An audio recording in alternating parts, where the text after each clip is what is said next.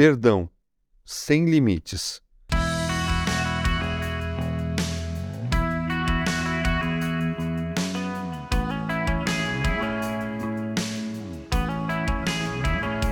Perdoar é difícil.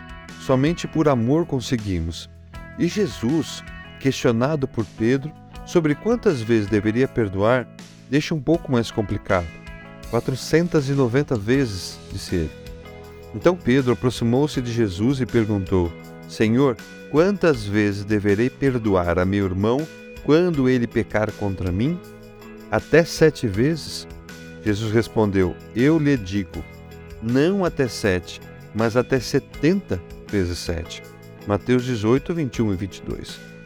Essa pergunta de Pedro foi feita num contexto em que Jesus ensinava sobre como deveríamos tratar um culpado e um pouco antes, ele diz algo que tem relação com esse número e por que Jesus responde com essa fórmula matemática. Se o seu irmão pecar contra você, vá e a sós com ele, mostre-lhe o erro.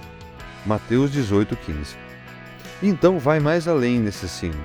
Se ele o ouvir, você ganhou o seu irmão. Então, podemos entender para que serve o perdão? Para ganhar a pessoa que errou. Ou seja, o perdão fica um pouco mais fácil quando percebemos que ele não é um instrumento para que sejamos recompensados por algum prejuízo. Apesar de que o perdão nos traz libertação do peso do rancor e da mágoa, a função principal é ganhar, restaurar e abençoar quem errou. E parecia que Pedro, apesar de mostrar que sabia a importância do perdão, não tinha entendido essa parte. A fala do discípulo de Jesus aparentemente trazia no fundo a busca de uma autorização do seu mestre para uma espécie de franquia, onde, quando se esgotasse, ele estaria livre de perdoar, poderia então ser recompensado. William Hendrickson um teólogo estudioso do Novo Testamento disse que a pergunta de Pedro soava como se o espírito de perdão fosse uma mercadoria que pudesse ser pesada, medida e contada, como o ato de perdoar pudesse ser parcelado pouco a pouco, até um limite bem definido. Se esse limite fosse atingido, então a distribuição do perdão deveria cessar. Jesus sabiamente faz uso da lógica quantitativa para responder isso, deixando claro a abundância incontável do perdão. Pedro havia proposto que o limite de perdoar deveria ser sete vezes, mas Jesus pegou o sete, multiplicou por dez e ainda multiplicou o resultado por mais sete. Daí vem a fórmula 70 vezes 7.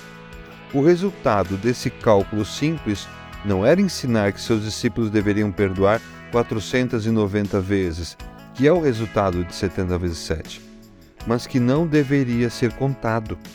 Algo como quantas vezes for preciso até perder a conta. E Hendrickson completa dizendo que Jesus utilizou a expressão 70 vezes 7 para mostrar que o espírito do perdão genuíno não conhece fronteiras. O perdão é um estado de coração, não matéria de cálculo.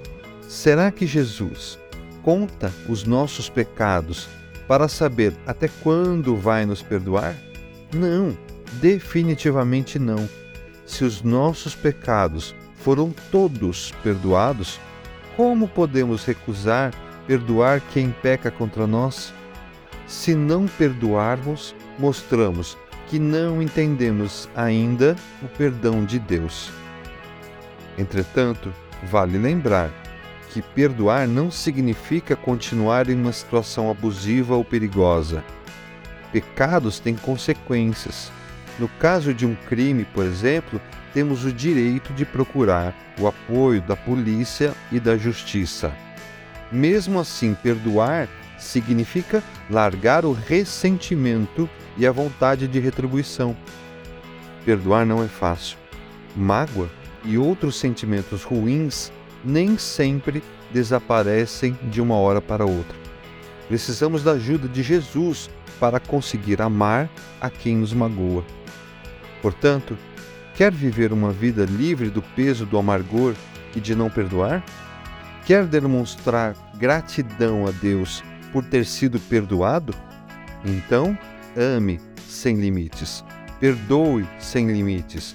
Ninguém merece o nosso perdão, mas nós podemos dá-lo de graça e sem limites isso é parte de sermos imitadores de Cristo.